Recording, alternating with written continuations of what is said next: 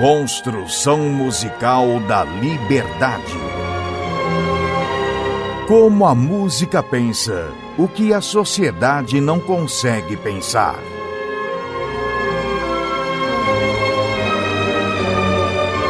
Música e filosofia com Vladimir Safatli.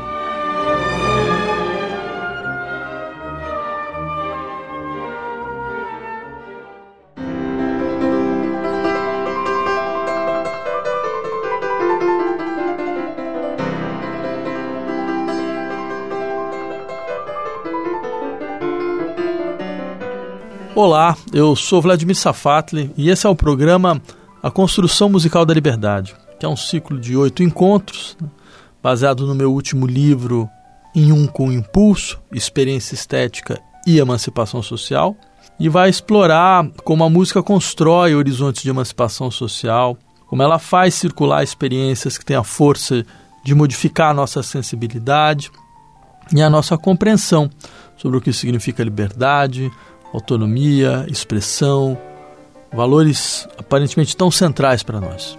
Ou seja, se esse programa se chama A Construção Musical da Liberdade, é porque se trata de mostrar como a música nos ensina a sermos livres. Ela nos mostra como a experiência estética ela produz uma dimensão fundamental do nosso desejo por liberdade. Bem, mas esse é o nosso último programa, né? esse é o nosso oitavo programa. Né? E durante todos esses outros encontros, eu procurei explorar com vocês alguns aspectos que me pareciam centrais nessa relação entre experiência musical e emancipação. A gente refletiu conjuntamente, por exemplo, sobre a relação entre música e sublime, entre música e expressão, entre música e maquinismo, entre música e natureza. Nós falamos sobre a construção musical de um povo, sobre o lugar do fragmento, da indeterminação eh, e do acaso em música. Esse foi o nosso último encontro. Né? E agora eu queria terminar o nosso programa insistindo no processo que em música nós entendemos por emancipação da dissonância e com algumas das suas consequências, claro. Né? Essa é uma discussão importante porque eu diria o seguinte: uma reflexão sobre a construção musical da liberdade a meu ver, ela não poderia terminar de outra forma. Como disse um compositor alemão, Hans Eisler, né, em uma afirmação muito precisa, a história da música é a história da dissonância. Agora, o que isso significa exatamente? Eu insistiria que não apenas o espectro do que nós aceitamos como dissonância e como consonância muda historicamente. Ou seja, não é só a nossa escuta que muda com o tempo. A maneira que a gente tem de ser sensível a certos intervalos, aceitar um, outros uh, e não aceitar alguns. Né? Não é só isso que muda historicamente. Né? Eu diria que o que muda historicamente é principalmente a função da dissonância uh, no interior da forma musical. Um exemplo. Em tratados musicais, a partir do século XIV, uh, a ideia central é que você não poderia usar dissonância em texturas de nota contra nota, quer dizer, notas que estão sendo tocadas simultaneamente. Né? Não, era, não é essa articulação para você pensar a dissonância. A dissonância é um acontecimento, ela era permitida, ela era permitida só em passagens desprovidas de tensão rítmica e em notas de curta duração. Ou seja, ela é um acontecimento de passagem, um acontecimento residual. É só com a definição funcional do sistema tonal que a dissonância ela aparece como uma tensão móvel de uma nota, de um acorde, em relação ao som fundamental, ou seja, uma dissonância em relação à estrutura que define a unidade orgânica da obra. E é interessante porque isso muda completamente a função da estrutura antes da dissonância. Ela não é só um acontecimento de passagem, né? ela vai ser um motor de tensão da obra. Ela é um motor fundamental, porque ela é um elemento que tensiona a estrutura. Faz a estrutura harmônica entrar em movimento, entrar em progressão. Notem, porque a questão fundamental então, da estrutura harmônica vai ser como, como integrar e controlar a dissonância, como permitir que ela apareça, dar espaço a ela, mas depois reinstaurando a tonalidade, reinstaurando o centro. É como se você tivesse um centro, você permite que um certo descentramento ocorra, mas depois o centro tem que voltar. Né? Então notem como esse sistema ele era astuto, porque ele preservava ao mesmo tempo, uh, ele preservava a unidade, ao mesmo tempo em que definia uma orientação de desenvolvimento e uma orientação de conflito, para o conflito que está uh, eh, imanente ao funcionamento da forma. Então ela, a forma ela se torna o espaço de um conflito, cujo eixo é a dissonância. E essa é a característica mais singular do sistema tonal. Ele não precisa da estaticidade para garantir a unidade.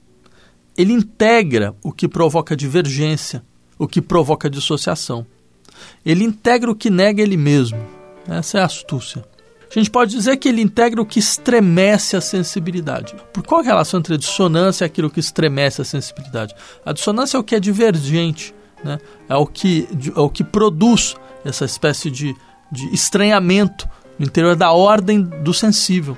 Então, por isso, ela estremece a sensibilidade. Então, a história da música ela vai se tornar, a partir de então, a complexificação cada vez maior desse conflito. Até o momento em que o desenvolvimento do sistema vai desintegrar o próprio sistema. Tem como uma espécie de reversão dialética muito impressionante nessa história. A história desse desenvolvimento, por sua vez, ela é a história da tentativa da música lidar então, com o que estremece a ordem da nossa sensibilidade. Essa é a ideia que eu queria deixar com vocês. Ou seja, e essa ainda é importante para entender como a música constrói uma certa noção de liberdade. Porque a gente costuma dizer que a música foi a primeira das artes a definir sua autonomia. Então parece que a questão da liberdade está vinculada a uma certa ideia de autonomia, que deve ser entendido, que normalmente, na verdade, é entendido como se a música fosse a primeira arte a se impor, a impor para si uma certa autorreferencialidade, a impor para si uma lei de organização que ela tira de si mesma, por isso é autônoma, como se estivesse descolada do mundo, descolada da existência. Né? Uma espécie de torre de marfim, né? Como se a música ela constituísse isso, a sua forma tivesse essa força de uma certa forma impor uma ordem nova em relação à ordem da, do que está naturalizado no interior da, da, da experiência social. Né? Só que esse tipo de ideia, que vem de uma certa ideia de autonomia moral, né? autonomia moral como dar para si a sua própria lei, ela não, não é completamente correta. E ela é pobre, porque ela não mostra uma coisa interessante, que é a autonomia musical, ela é outra coisa, ela está ligada à capacidade que a forma musical tem de se relacionar com o que pode decompô-la, com o que foi expulso da sensibilidade.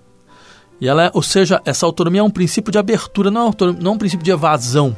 Não é que a obra ela se evade né, da ordem do mundo. Não, ela traz para a sensibilidade aquilo que foi expulso pela ordem do mundo. Então, esse é um dado interessante. Ela é um princípio maior de abertura. Então, que dá uma ideia muito interessante de liberdade como uma forma de abertura. Como eu já tinha dito no nosso último encontro, aquilo que eu não consigo controlar ou aquilo que de uma certa maneira nega os princípios de organização, constituição funcional da minha experiência.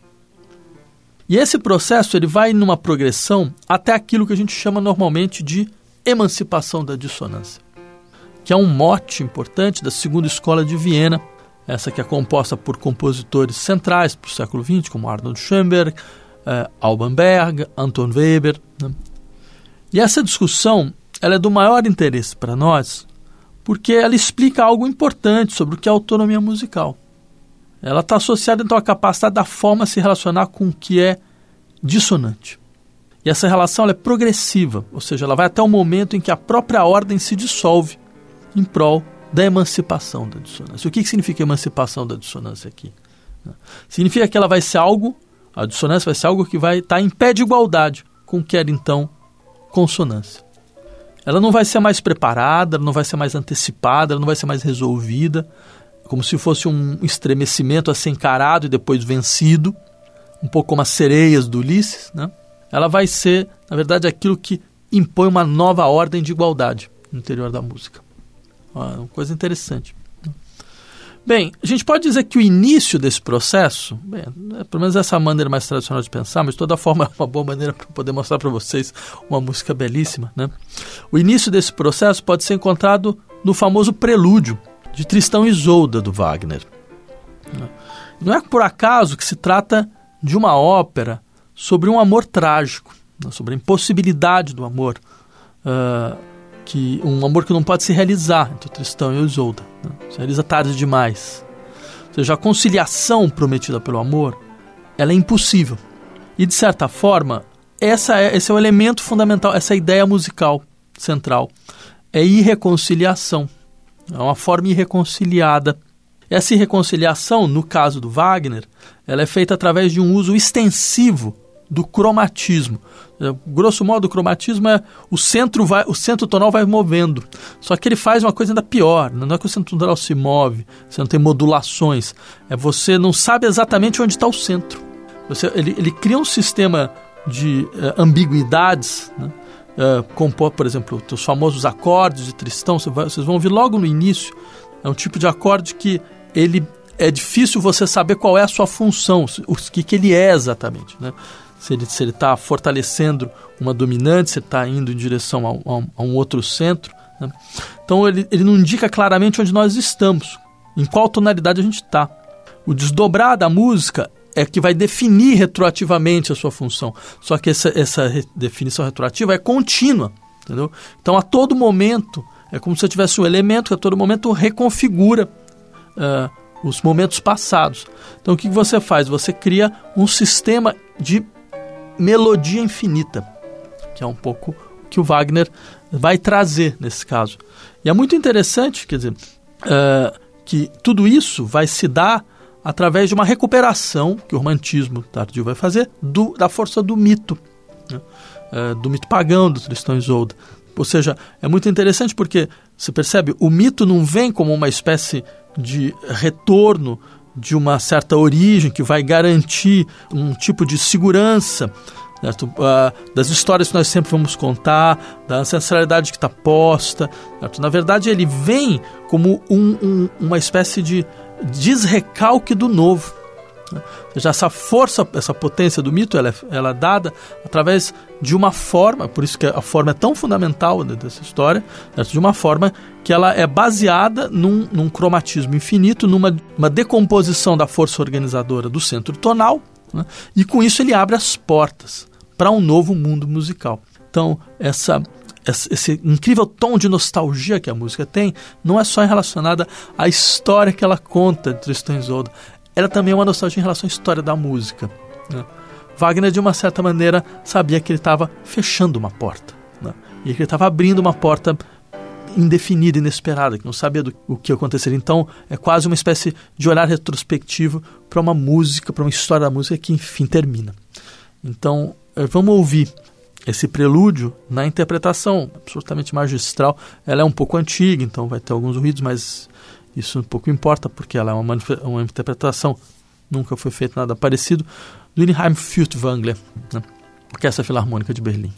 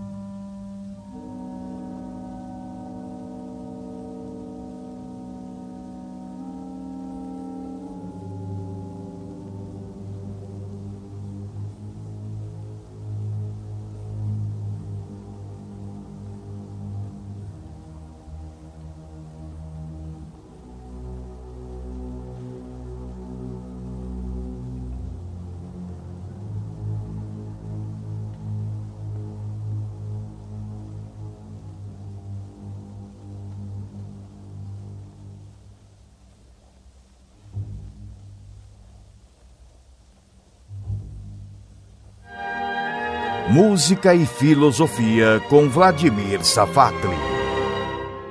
Bem, eu queria então, na verdade, é, indo em direção, digamos, ao nosso presente, eu queria trazer para vocês a primeira peça agora a realizar efetivamente esse programa de emancipação da dissonância, mas de uma forma tal que a, a emancipação da dissonância não vai ser não vai ser realizada simplesmente sobre a forma do atonalismo livre. Ela vai ser realizada através da construção de uma nova unidade, da construção de um novo sistema. E um sistema que vai ser importante para a música do século XX, que é o sistema serial, ou no, nesse caso, o sistema dodecafônico. O dodecafonismo é um tipo de pensamento serial. O pensamento serial, aquele pensamento que vai organizar todos os, os parâmetros da música, do sonoro, a altura, a duração, o timbre, o ritmo, ela vai, vai, a intensidade, através da ideia de série. Então, a primeira manifestação desse pensamento é o dodecafonismo do Arnold Schoenberg, que aparece pela primeira vez em uma peça que eh, no interior de um ciclo de peças para piano, cinco peças para piano, Opus 23, que vai ser composta entre 1920 e 1923. A última peça chama Valsa.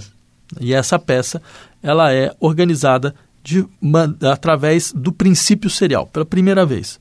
Então, há uma maneira de entender essa peça. Teria várias coisas a dizer, mas talvez seja uma maneira interessante. Lembrem, por exemplo, do que disse uma vez o próprio Schoenberg. É sempre bom a gente ouvir o que o, os compositores têm a dizer. Eu sempre insisto isso com os meus alunos e alunas. Vocês querem é, trabalhar com, com arte, com estética, comecem ouvindo o que os artistas falam. Eles falam coisas muito mais interessantes do que normalmente a gente pode imaginar. Bem, então, o que diz o Schoenberg? Minha música não parte da visão de um todo. Ela é construída de cima para baixo de acordo com um plano e esquema pré-concebido, mas ser uma verdadeira ideia visualizada do todo. Isso é muito interessante o que está dizendo. Está falando, olha, meu princípio construtivo é um princípio construtivo de plano, plano esquema. Só que o plano esquema não me permite deduzir tudo, mas eu consigo estabelecer uma unidade. Essa era a sua maneira de dizer que a sua música expõe claramente o seu processo de construção através da posição do plano e do esquema. A música desvela a sua própria estrutura. Esse é o dado interessante. A música, a, forma musical já é uma forma crítica. Se a crítica tem essa ideia do desvelamento do processo de produção, então, de uma certa. Aí o Schumann é modernista por excelência. Né? É, como, é um pouco como, por exemplo, as peças de teatro do Brecht, onde você vai, vai fazer a crítica uh, um, da catarse, de, do efeito catártico, exatamente porque você vai mo mostrar como funciona o processo de produção. Uh, digamos, do, do encantamento no interior da peça, você faz algo meio parecido aqui com Schoenberg. Ele vai mostrar como o processo produtivo ele é produzido. Então, você, o que você ouve é, é, imediatamente a estrutura, é o plano construtivo. Entender o plano construtivo, já, já é, entender toda a obra é simplesmente entender como funciona o plano construtivo. Seja, tudo se passa como se a obra desvelasse o seu processo de composição. Por exemplo, Adorno tem uma frase, uma colocação muito interessante sobre o Schoenberg, quando ele diz: Sobre a fachada havia latente uma segunda estrutura. Ela era determinada em vários aspectos pela fachada, essa segunda estrutura, mas ao mesmo tempo ela gerava e justificava, novamente, a partir de si mesma, a própria fachada, constantemente problematizada. Ele está falando sobre a relação entre a aparência estética e a, a forma e a aparência estética, processo produtivo e aparência. Né? Compreender a música tradicional sempre significou, isso o Adorno continua falando. Tem em mente, além da estrutura da fachada, essa segunda estrutura, percebendo a relação entre ambas. Devido à emancipação social da subjetividade, essa relação se tornou tão precária que no final as duas estruturas se separaram completamente. A espontânea força produtiva do Schoenberg executou um veredito histórico objetivo. Ela libertou a estrutura latente que estava embaixo e abandonou a manifesta. Essa construção, bem, é interessante, mas como é que esse plano construtivo vai aparecer na obra? A ideia do dodecafonismo é que você vai ter uma construção desprovida de centro. Por isso a emancipação da dissonância. Né? Então, ela, ela se chama dodecafônica na série, porque ela é composta por 12 sons, sendo que você só deve repetir uma nota depois que as outras 11 das notas da série foram tocadas. Assim que você evita né, a polaridade. Ela quebra a polaridade, então impedindo que alguma nota ocupe a função central, que a gente chama em música a função da dominante, né? seja porque ela ordena os 12 sons em série ou porque ela evita intervalos que são muito estruturadores de polaridade, como oitava, como a quinta, como a terça. Bem, então ela vai impõe uh, é um princípio construtivo que não é nem um tema, nem um motivo, né? e como diz o próprio Chamberlain, é uma ideia unificadora. Então vamos ouvir essa peça, uh, essa valsa das cinco peças para piano, opus 23, na interpretação de Peter Hill.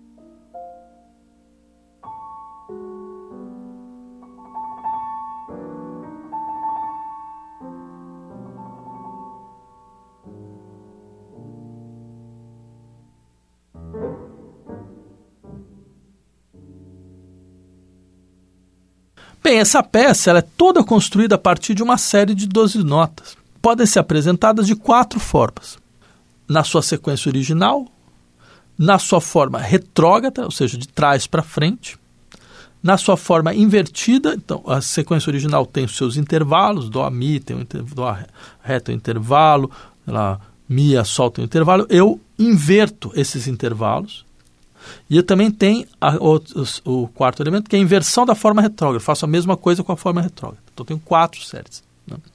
Com esse material, Chamber compõe toda a peça.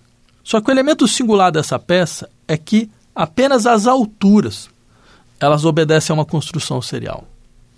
A peça ela continua tendo elementos da escrita tradicional. Ela é uma valsa, O ritmo de valsa está presente, você deve ter percebido. Né?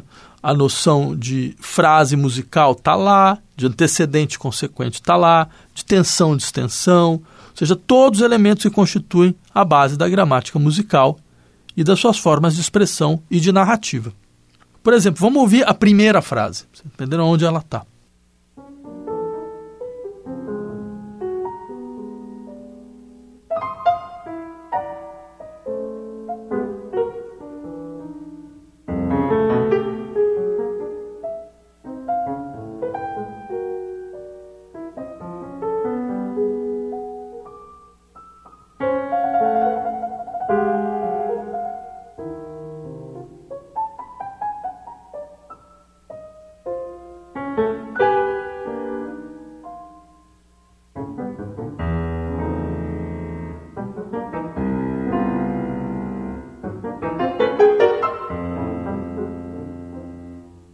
Nesse trecho, dá para ouvir claramente o tempo de valsa, que não é um 3x4 como é normalmente, é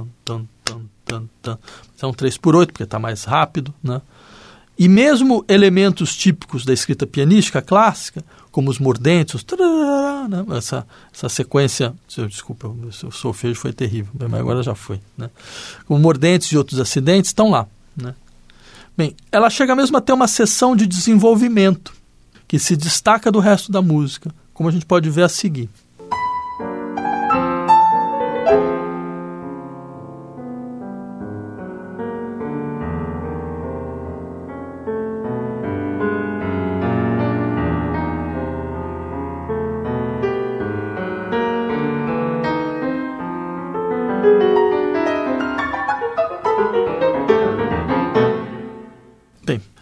Agora passar para uma outra peça, porque vai haver um desenvolvimento possível dessa estratégia composicional que vai em direção à ampliação do trabalho serial. É um pouco a, a história da música do século XX, um setor fundamental caminha por aí. Vamos ver, por exemplo, um exemplo uh, fornecido pelas variações para piano do, a, do Anton Weber. Né? Se nós analisarmos a segunda variação, que é o que eu queria que vocês ouvissem, nós vamos ver o trabalho de construção. Com o trabalho de construção, ele obedece a simetrias, que toma a nota Lá por centro. E não é por outra razão que ela aparece sempre tocada duas vezes. Né? Só que, como a simetria é, rígida dessa disposição não pode ser dissolvida por progressões ou por modulações, Weber faz apelo ao ritmo e à intensidade. Tem um uso estrito, ou seja, ele vai submeter o ritmo e a intensidade a uma serialização. Então tem um uso estrito de, de, três intensidades, que é o piano, forte e fortíssimo, né? e muitas vezes estão, estão associadas a células motíficas muito específicas. E é muito interessante, vocês vão perceber, o resultado ele é uma flutuação permanente da intensidade que dá uma, um, cria um efeito estereofônico da música. Que o forte aparece como mais perto, o piano como mais distante, isso faz muito interessante, né? porque isso faz com que o verdadeiro eixo do, do, desenvolvimento dessa música, dessa peça, é o espaço, não é o tempo. É como se estivesse construindo por, por estereofonia né? a, a função do espaço, a organização do, dos, dos, objetos do interior do espaço. Né? Liggett, o compositor, tinha percebido isso com muita clareza. Ele diz o seguinte: a música ela adquire um aspecto estereométrico Associações com uma profundidade espacial se impõem. Os acordes tocados fortíssimo tendem a aparecer à frente da estrutura, as células tocadas piano parecem aparecer no fundo, as direções espaciais aparentes evocam uma estrutura cristalina de cristal. Vamos ouvir então essa peça na interpretação do Maurizio Polini.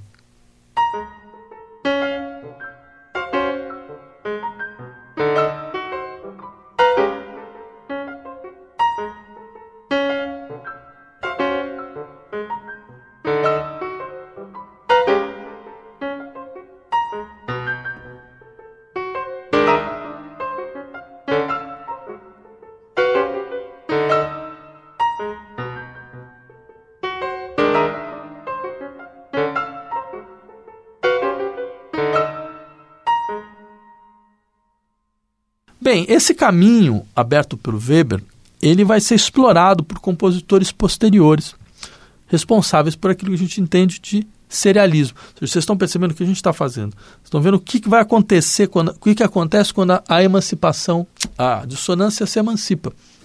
Que tipo de fenômeno musical aconteceu quando a dissonância emancipou, quando você tirou a dissonância dessa função própria ao sistema tonal, de tensionamento, distensionamento da forma. Então, o que acontece? Você vai criando uma situação, digamos, de igualdade de fenômenos, onde primeiro então vão ser a igualdade dos intervalos, das alturas, e depois a, essa igualdade vai se dar como um trabalho de toda, de, é, extensivo a todos os parâmetros do sonoro, que faz então com que todos os elementos que normalmente eram próprios de uma certa ideia de expressão musical mudam radicalmente.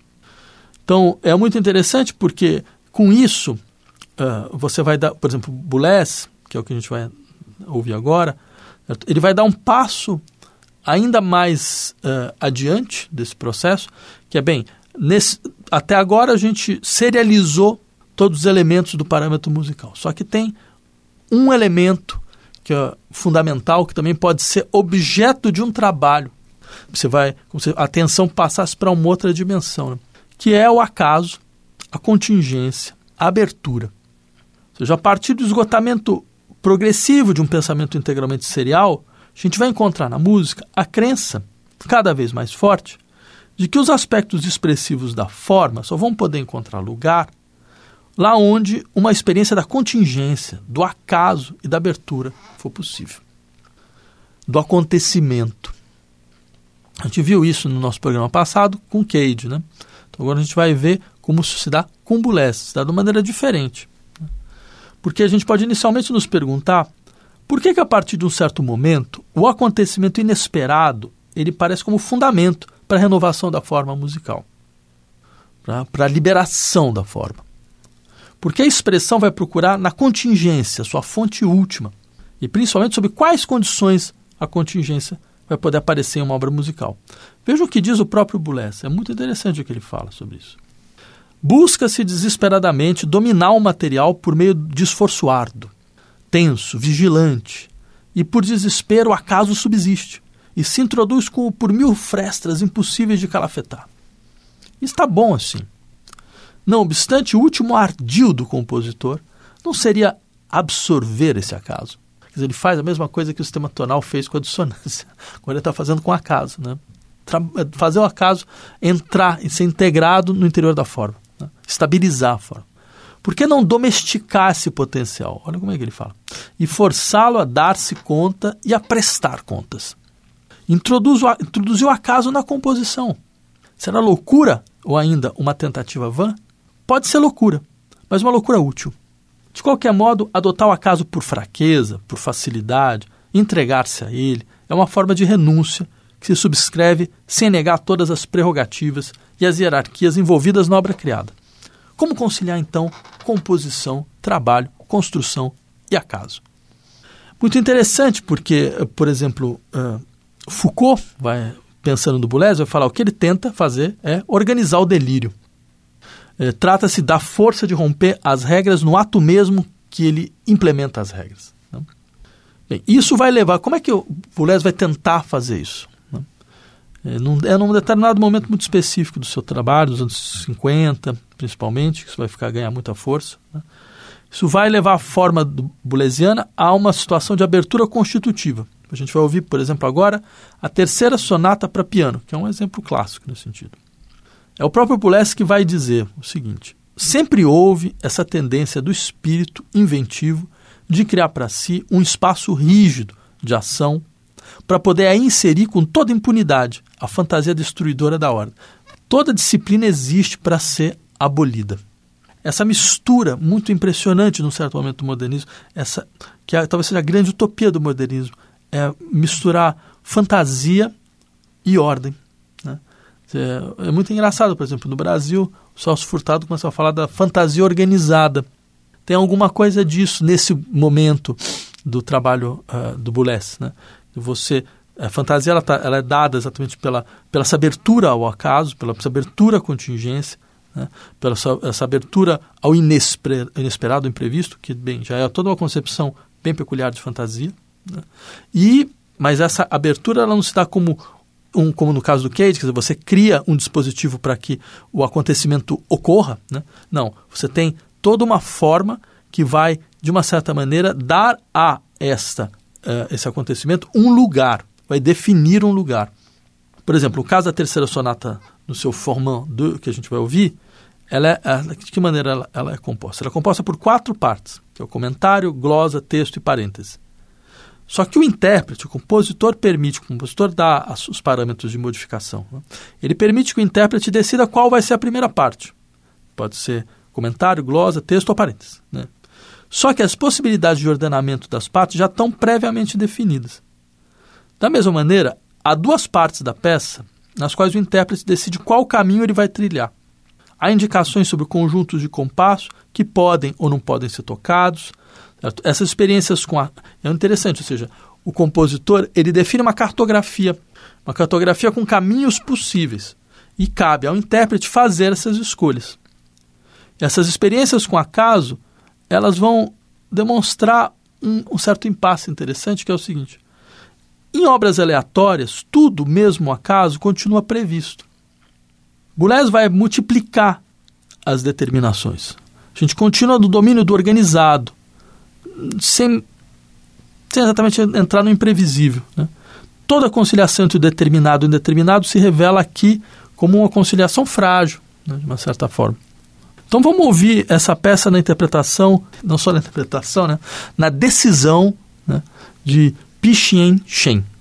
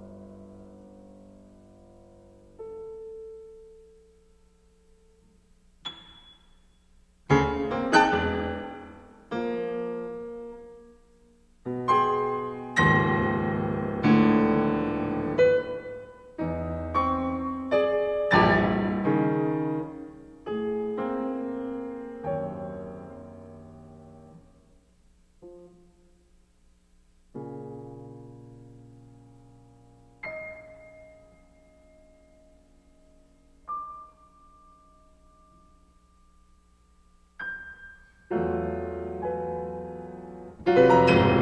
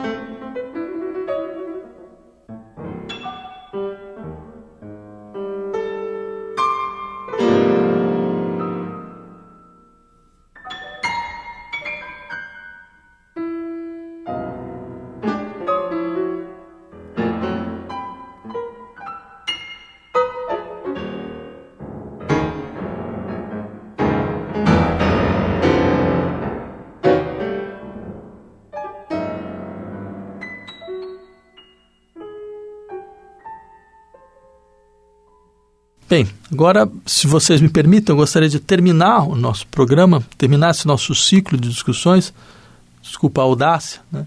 mas apresentando uma peça que eu compus que chama O Amor Vai Desterrar Nossos Corpos. É uma peça para piano, violino e voz, em cima de um poema do Paul Celan, Havia Terra Neles. É um poema que está num lugar impossível, porque é um poema entre uma. Um, é um poema de amor e é um poema sobre o Holocausto, ao mesmo tempo. Né? Esse lugar absolutamente impossível da maior, da maior catástrofe e da procura da experiência de um encontro. Né? Ela é tratada de uma maneira bastante impressionante pelo poema. E como sempre insisti, não acredito que se musique um poema. Acho que é, se ouve a música que tem no poema. Né? E essa música está entre uma prece e alguma coisa como uma em, em tons de entonações, por isso Por isso que vocês vão ouvir na música é, que lembra música de cabaré. Uh, só que é, eu trouxe ela por quê? Porque ela faz parte de um esforço de tentar dessensibilizar as dissonâncias, que era uma outra coisa também possível. A gente viu isso no Morton Feldman, no nosso último programa. Ou seja, criar uma espécie de tecido de não relações, né, onde é, você co consegue uma espécie de indiferenciação entre as estruturas consonantes e estruturas dissonantes. Né? Então, bem, vocês podem avaliar se realmente isso funcionou ou não funcionou. Então, essa peça é apresentada, bem, eu toco o piano com Renan Vitoriano no violino e Caroline Decome no soprano.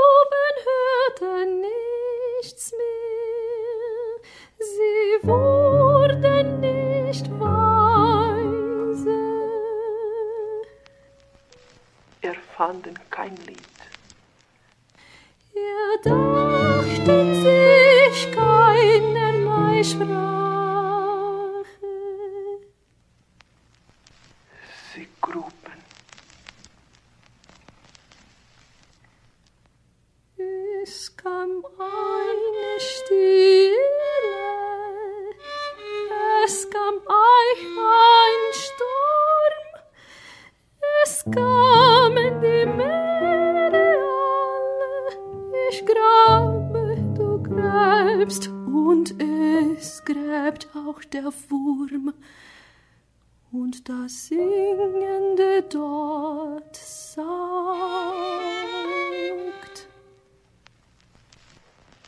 Sie gruben. Einer, oh keiner, oh niemand, oh du, wohin ging's, das nirgend hinging? Du gräbst, ich grab, ich grab mich dir zu. Und am Finger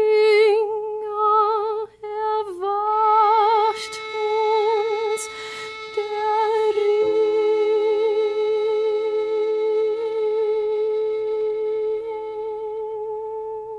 Bem, era isso. Então queria infinitamente agradecer aqueles e aquelas que acompanharam o programa.